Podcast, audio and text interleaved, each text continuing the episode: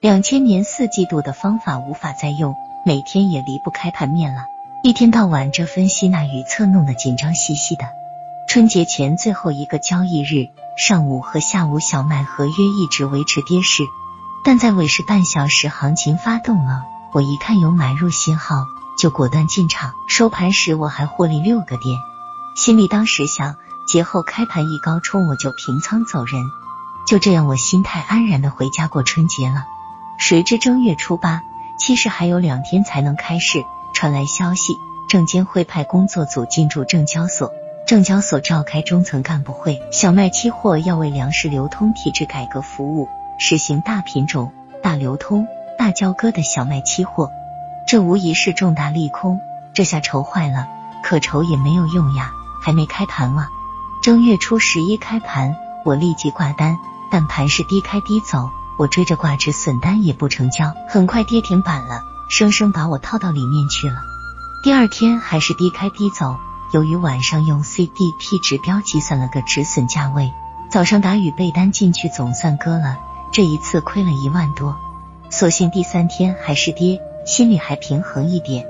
第四天开始反弹了，我一看所有短线指标都在超卖位置，且低位发生金叉，于是，在尾市又反身逢低买了进来。当天收市不赔不赚，想第二天短线指标一到高位就出手，捞回一点是一点。第五天开盘就往下走，见势不好也顾不上看技术指标了，追卖斩仓出局，又亏了六千多元。这一天期价也创了新低。且说我两次交易失败后，第三次我是不敢再抢反弹了。在创新低和技术指标又重新向下拐情况下。发现六十分钟技术指标仍有下跌动力，于是改做空单。可谁知当我五十张空单刚成交完，大盘就开始上行，又被套了二十多点，技术指标也跟着扭筋麻花般的突破了五十中轴线位置。没办法，只好止损呀。这一止损不要紧，一万多元又赔进去了。我刚止损完，这个气死人的腰卖竟跌回来了。假如我不止损的话，甚至都能够盈利出来。不行，我按六十分钟 K 线图做中线，一般情况下不再止损，挺上几天再说。不信我做不对一次。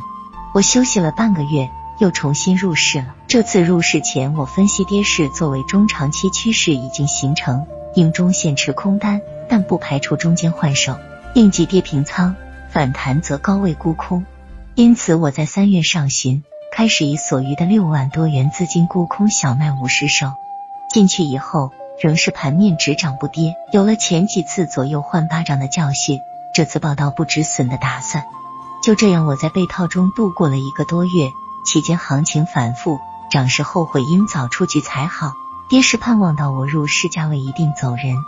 这种难熬的时间把人折磨死了。四月中旬，我的浮亏已一百多点了，浮亏已五万多元了。营业部经理也开始提醒我应注意风险了。到了四月下旬，我已心里疲惫不堪了。在看到账面只剩下整整一万元钱时，我痛哭了一场。哭过以后，我全部斩仓了。看到结算单上的一个整数的余额，我也哭不动了。那一个五一节，我过得凄凉极了。我斩仓后不久，盘就跌下来了，而且一直跌到五月中旬才停下来，好像主力是专门对着我来的。在这一二十天休息的日子里，我倒是在反思自己为什么错了，回忆两千年四季度为什么顺利。我当时的结论是，技术指标纯粹是数学游戏，也是大户骗散户的工具。当初我顺利是因为敢于与大多数人反向而为。有了这个结论，也算找到了下一步交易的根据。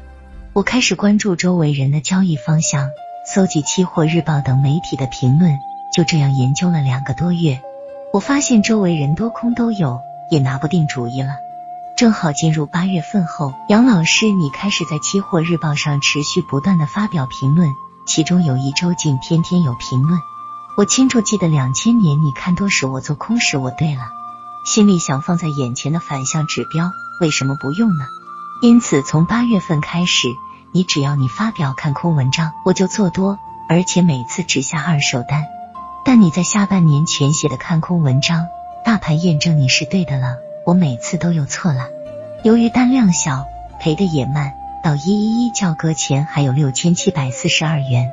从年初的九点六万元到十月下旬的六千七百四十二元，我是从大喜走向大悲呀。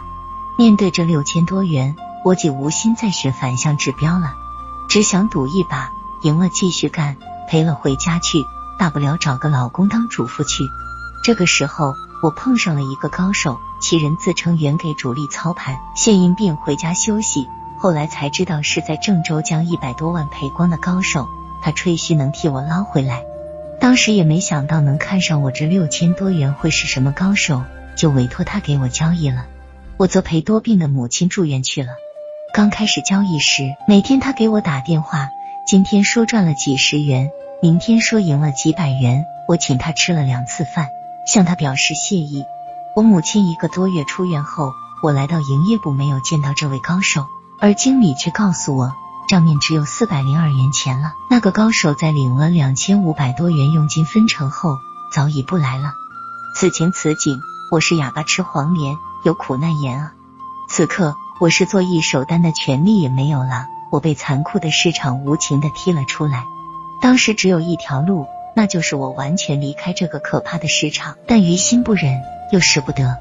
二零零一年十二月二十一日，我怀着告别的心情来到证交所面前，看着那砌的红红的大厦柱子，心里说着红色也有我的血啊！在大厦里报刊栏前。